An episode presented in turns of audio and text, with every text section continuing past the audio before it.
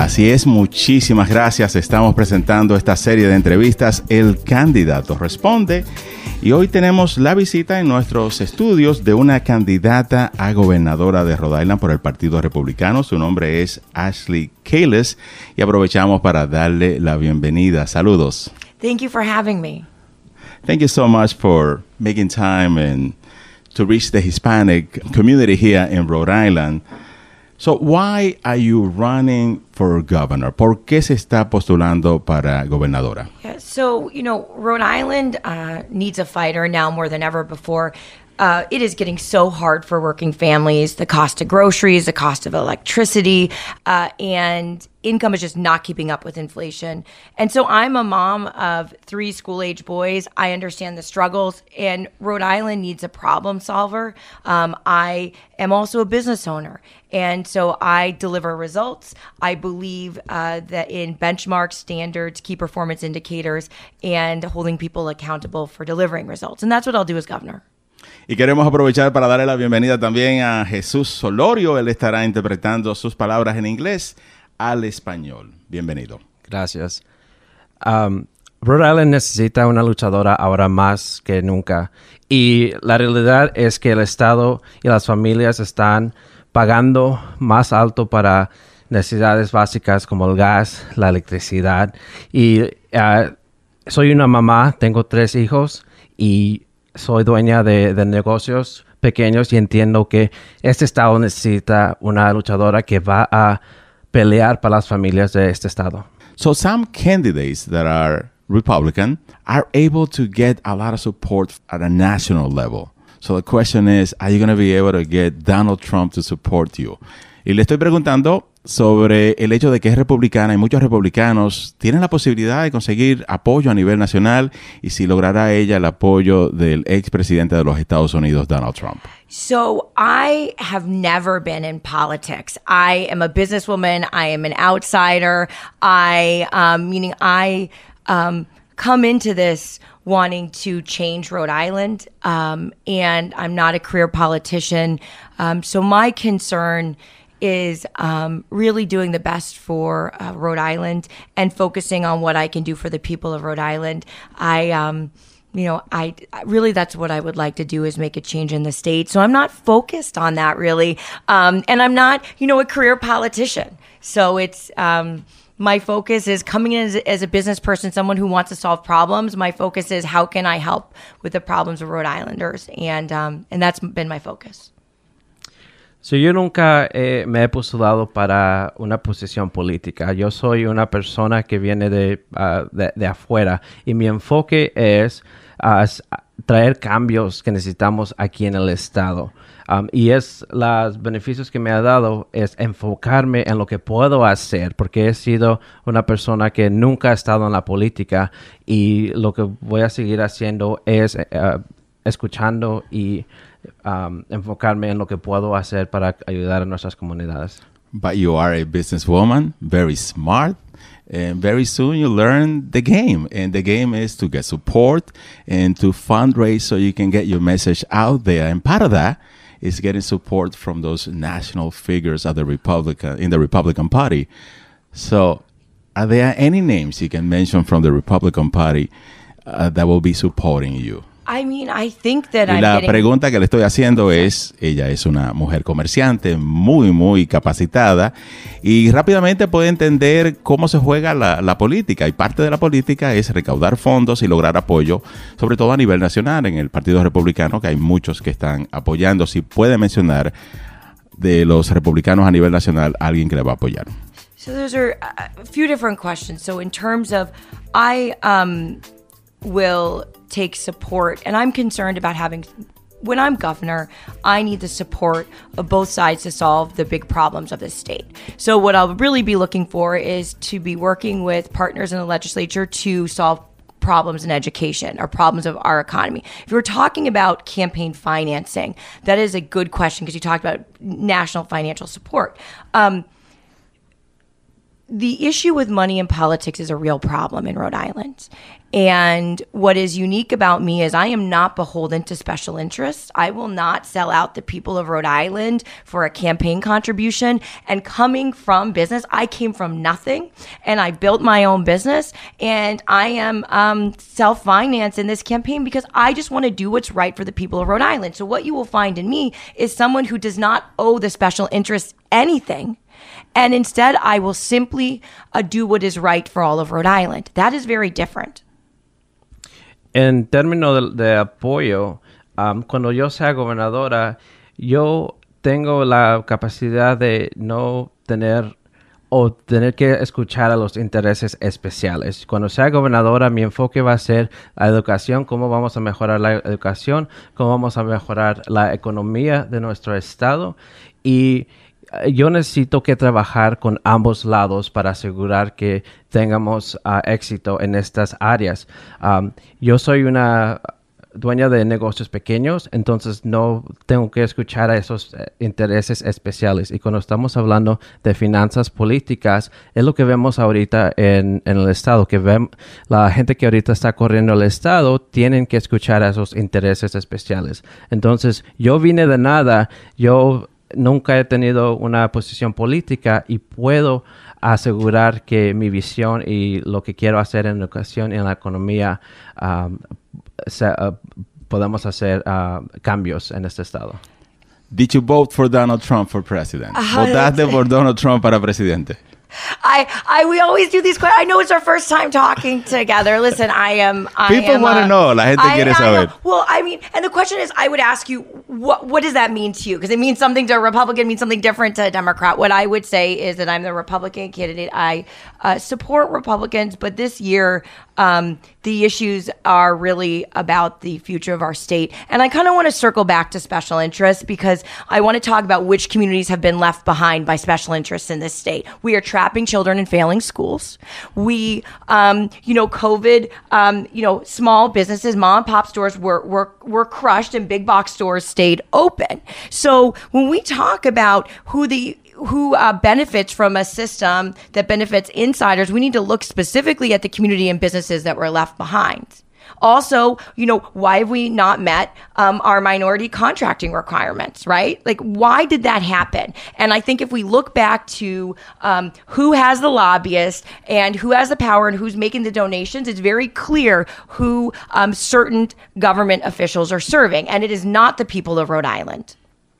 Mira, esta es la, primera vez que hablo con ustedes y es la pregunta que, que me hacen, pero tenemos que ver cuál es el enfoque. Mi enfoque es um, ayudar a las comunidades del Estado, pero a la misma vez tenemos que ver cuáles comunidades se han quedado atrás por la causa de los intereses especiales. Tenemos escuelas que necesitan ayuda, negocios pequeños que han sido destruidos por las pólizas de los de la gente que está en poder ahorita y tenemos que ver cómo vamos a, a- a ayudar a esas comunidades. Por ejemplo, en contratos que tienen que ir a minorías, ahorita el Estado no está cumpliendo su promesa y eso es, es- es mi enfoque y es lo que voy a hacer, asegurar que nuestras comunidades tengan una voz um, en mi administración.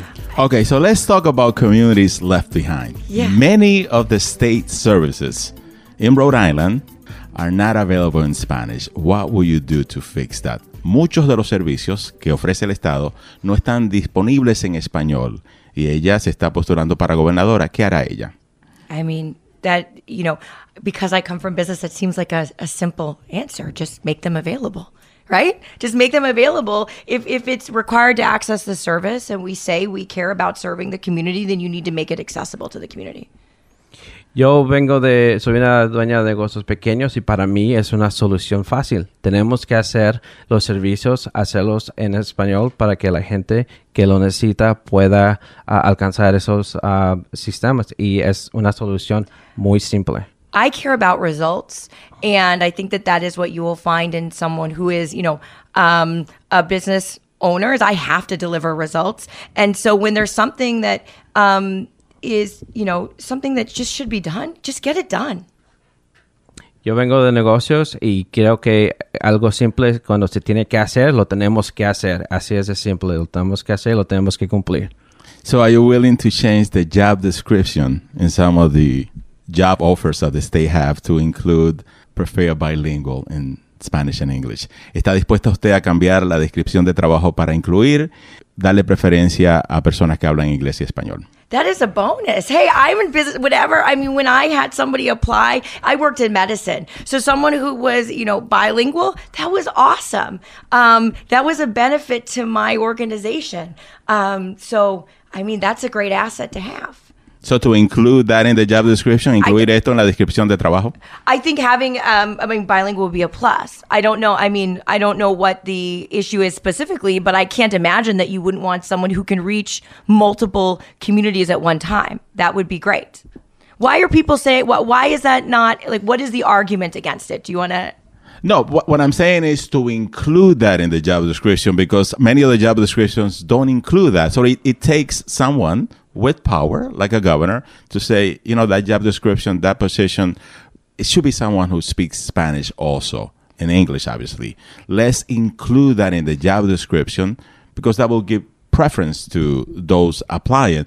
But if you don't have it included, uh, then it doesn't exist. So it's Right. really having that, using that power to demand, you know what, some job descriptions we need to include. Well, for some jobs, if it's required to serve the community, it should be part of the um, part of the job description. And I guess, um, I guess I just take it for granted that it's an asset. Of course, it's an asset to be able to reach multiple uh, people. I, I just it seems so obvious, right? Like if you if your job is to reach a Spanish speaking community, then you should be, you know, bilingual. That is an asset, and that is what you do to reach more individuals. I mean, um, is it eighteen percent of our state is Latino? I mean, we're this is this is part of what it is to provide service to the state at this point.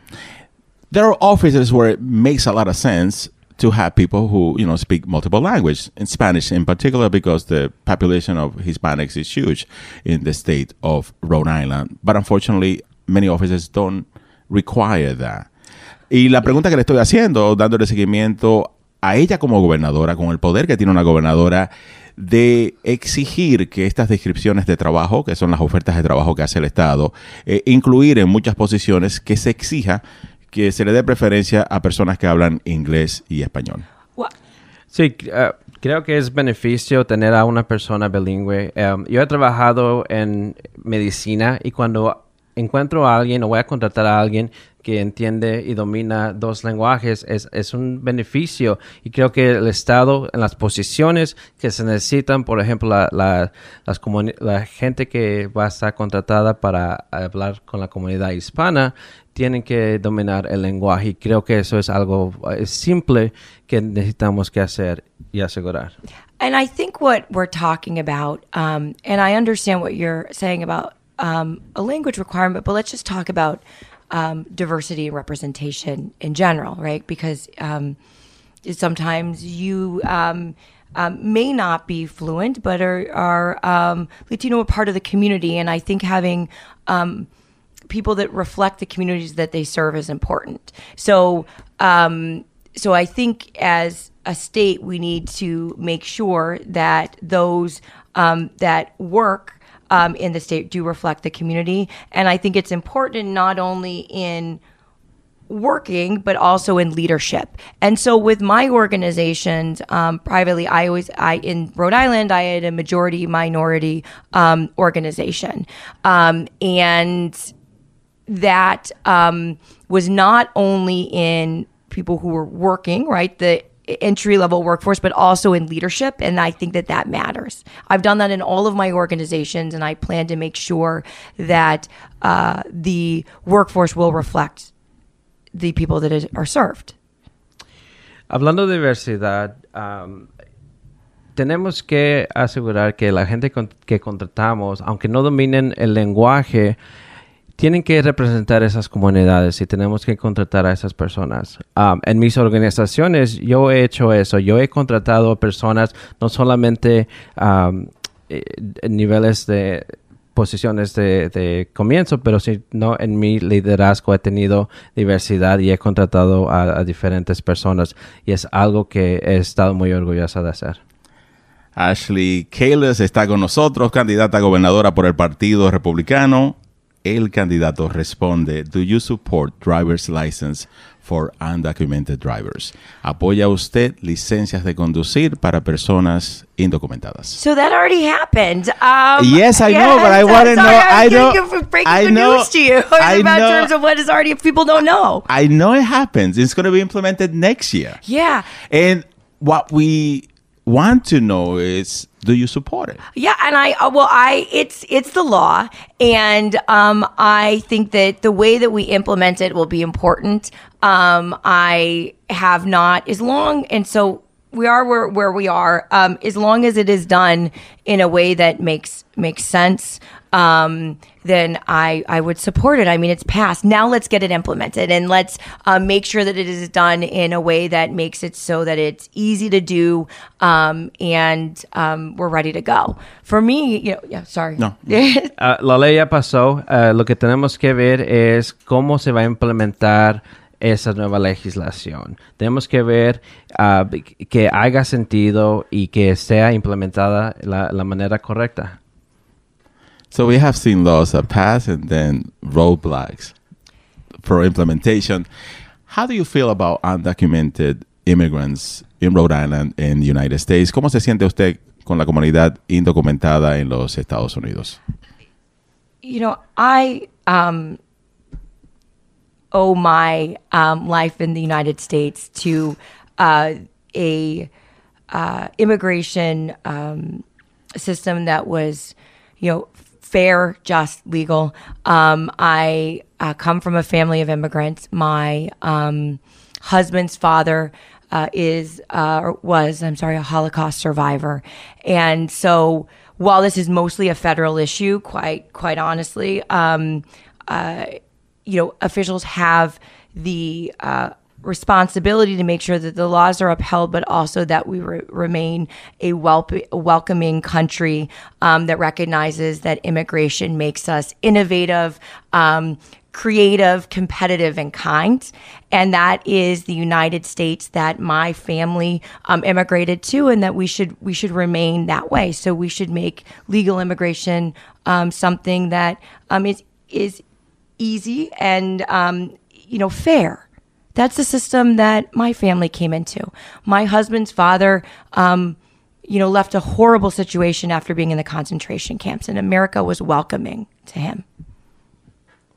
Yo debo mi vida a un sistema de inmigración que es ah, ah, justo. Ah, vengo de una familia de inmigrantes, por ejemplo, mi, mi esposo, su familia es, es de inmigrantes. Tuvieron que salir de un sistema muy horrible que pasó y creo que tenemos que hacer nuestro sistema de, de inmigración ah, competitivo, fácil y justo. Este es un, es un ah, algo que se tiene que tratar al, al sistema federal, ah, pero como dije, es algo que tenemos que seguir haciendo. Es algo que yo he dado gracias a- al sistema de inmigración legal. Do we need more police officers? ¿Necesitamos más oficiales de la policía? you mean just generally in the state, we need to fill positions that are open right now. Um, and uh, so I think that if there are positions that are open, we need to recruit police officers. They should reflect the communities in which they serve.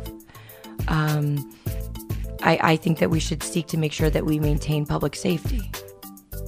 Generalmente necesitamos que llenar las posiciones que están vacantes ahorita y tenemos que encontrar gente que refleje a las comunidades. Necesitamos que asegurar que nos, a nuestras comunidades um, tengan esa representación cuando estemos uh, llenando nuestras posiciones que están vacantes. What is your position on Black Lives Matter, the movement? ¿Cuál es su posición en el movimiento de Black Lives Matter? you know, um, I let me back up and say that I believe that um, diversity and inclusion matters. And I came from nothing. My mother uh, was divorced by the time that I was five, and she uh, the first thing that she did is she moved me to uh, a place with a good school district, and uh, that was because she knew that education was a great equalizer.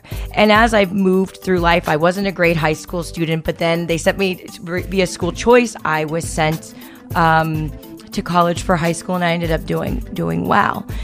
And through my life, um, I had to work for everything, and doors didn't just open for me, I knocked them down.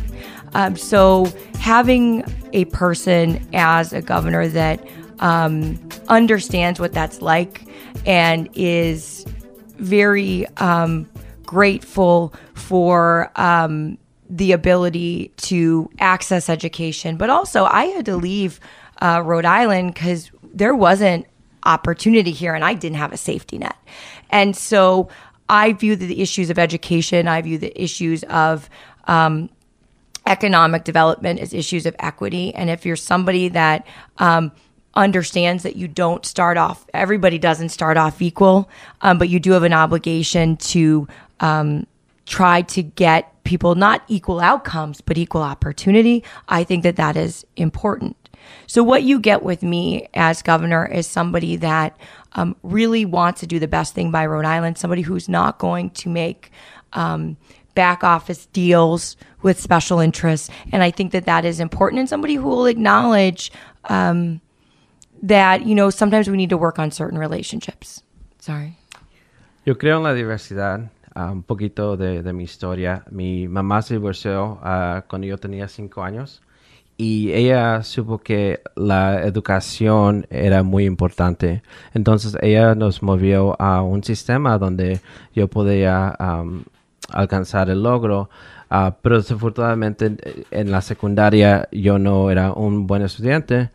Uh, entonces mi, mi, mamá me tuvo que poner en un sistema donde yo uh, que me podía dar la atención que necesitaba. Y es, eso es lo que necesita este estado. Es una gobernadora que entiende Um, la importancia de la educación y no solamente eso, pero alguien que ha caminado esos pasos, alguien que entiende que la educación es lo que puede salvar a, a miembros de nuestras comunidades. tener um, el enfoque en la educación, la economía y asegurar que hay alguien en el liderazgo que no está poniendo atención a, los intereses especiales, pero sino alguien que va a poder enfocarse en, en, los temas de la educación y en la economía. Do you support the increase of charter schools? ¿Apoya usted el incremento de más escuelas independientes charters? We cannot continue to trap children in failing schools. I've said I will be the education governor. That is um, something that is really important and deeply personal to me um, because of my experience with school choice. And so, uh, charter schools are often public schools. I said that I believe in making sure that we do education reform and I believe in public school choice. Uh, so I think that answers your question. We can go into what we need to do in reforming education, but I want to make sure with Jesus. Sorry if I'm talking. I told you I talk fast. All right. Uh, no podemos atrapar a nuestros estudiantes en sistemas que están fallando. Yo voy a ser la gobernadora de educación y creo que el sistema Charter School es un, uh, una pieza uh, que tenemos que asegurar y, y invertir y eh, como he dicho, es algo que me ayudó a mí alcanzar el logro y es algo que tenemos que hacer. No podemos dejar a nuestros estudiantes en un sistema que está fallando. Ashley, el tiempo se nos acaba. We're running out of time, but I want to hear briefly your story. Queremos, quiero que nos cuente brevemente tu historia. Where were you born? ¿Dónde uh, so, naciste? Yeah, so I was uh, born in San Diego um, and then moved to the South Shore of Massachusetts. Um, when I was, I believe I was about 11 years old. Um, and so I, I just told you before, my mother was divorced when I was very young um, and started her own business herself. I often went to work with her um, because I thought that I was helping her and she really didn't have childcare. I didn't know this until I was older. I really thought I was helping her by stuffing envelopes and doing all those things. Um, and, you know, unfortunately, um, you know, when you're a kid that grows up in a house that's, you know, it was a vitriolic divorce. I was still sort of a tough teenager. And so I was failing high school. And which um, high school?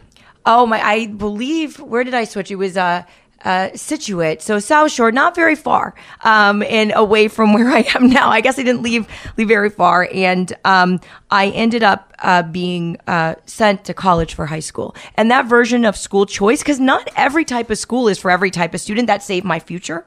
I went to public university. Um, For high and- school? Uh, no, oh, yes, for high school too. I went to UMass Boston for a majority of high school. Um, I uh, I then ended up going to uh, for for college. I went to UMass Amherst, did very well in a public institution, and then ended up going to Columbia and London School of Economics for my graduate degrees, which I have in um, economic uh, policy and security policy. Then. Um, I we'd done everything right. Like this is the thing about privilege, right? Like I did well in school. At first, I didn't do well in school, but then I did well in school. It, this is the problem with, with, with the American dreams. We say that the American dream exists, but I I um I followed the rules. I um I worked very hard, so I thought I should be able to live, work. I should be able to afford to live, work, and raise a, a family in Rhode Island. And that's the thing is that I looked at myself with, without privilege, without anything, and I had all these student loans and we couldn't stay here. And um, so we had to leave and uh, worked very hard to be able to come back to Rhode Island. Um, and I came back to help the community. I came back and helped the community with COVID testing and vaccine.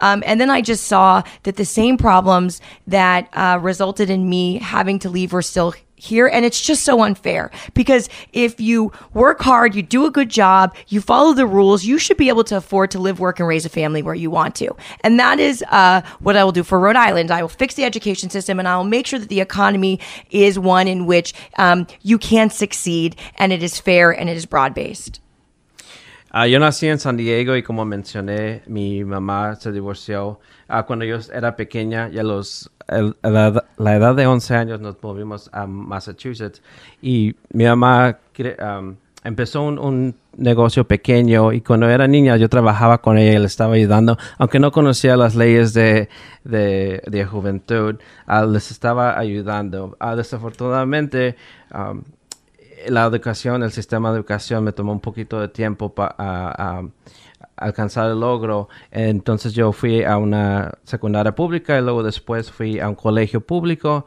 aquí en, en um, UMass y luego a la escuela de, de Londres para traer una maestría y regresé regresamos a Rhode Island con mi familia, con mi esposo, porque queríamos ah, asegurar que nuestros hijos eh, crecieran aquí, pero desafortunadamente vi cuando empecé mi negocio ayudando en el área de COVID y administrando ah, las vacunas, vimos los problemas que es- están enfrentando muchos negocios. Y es la razón que estoy corriendo para gobernadora, porque quiero asegurar que los negocios puedan em- ah, empezar y ah, alcanzar sus logros y asegurar que el sistema de educación esté mejorando en nuestro We were in Rhode Island for eight years, I would say, and uh, my husband worked at Hasbro with cleft lips and palates, and we had to leave, and it was so sad for us. Um, and anybody who says because you're not born and raised here, you don't belong here in Rhode Island is wrong.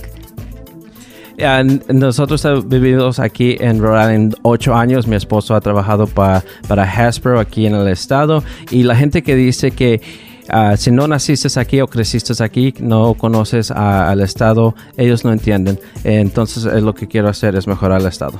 So we run out of time. How can people get in touch with your campaign? Se nos Ah. acabó el tiempo. ¿Cómo puede la gente ponerse en contacto con su campaña? I think that I think we're, we're all over social media. So my name is Ashley Kalus, K A L U S. You can go to the website, which is ashleykalus.com. Go on Facebook, Twitter, Instagram, all of those places, and just uh, message us and sign up. I need your help uh, to win, and then we will turn around the state. Ah, mi campaña está en todas las redes sociales. Me pueden encontrar en mi sitio web, ashleykalis.com, en redes de Facebook, ah, Instagram. Ah, por favor, ha- hagan alcance a nuestra campaña. Necesitamos la ayuda para poder ganar en noviembre.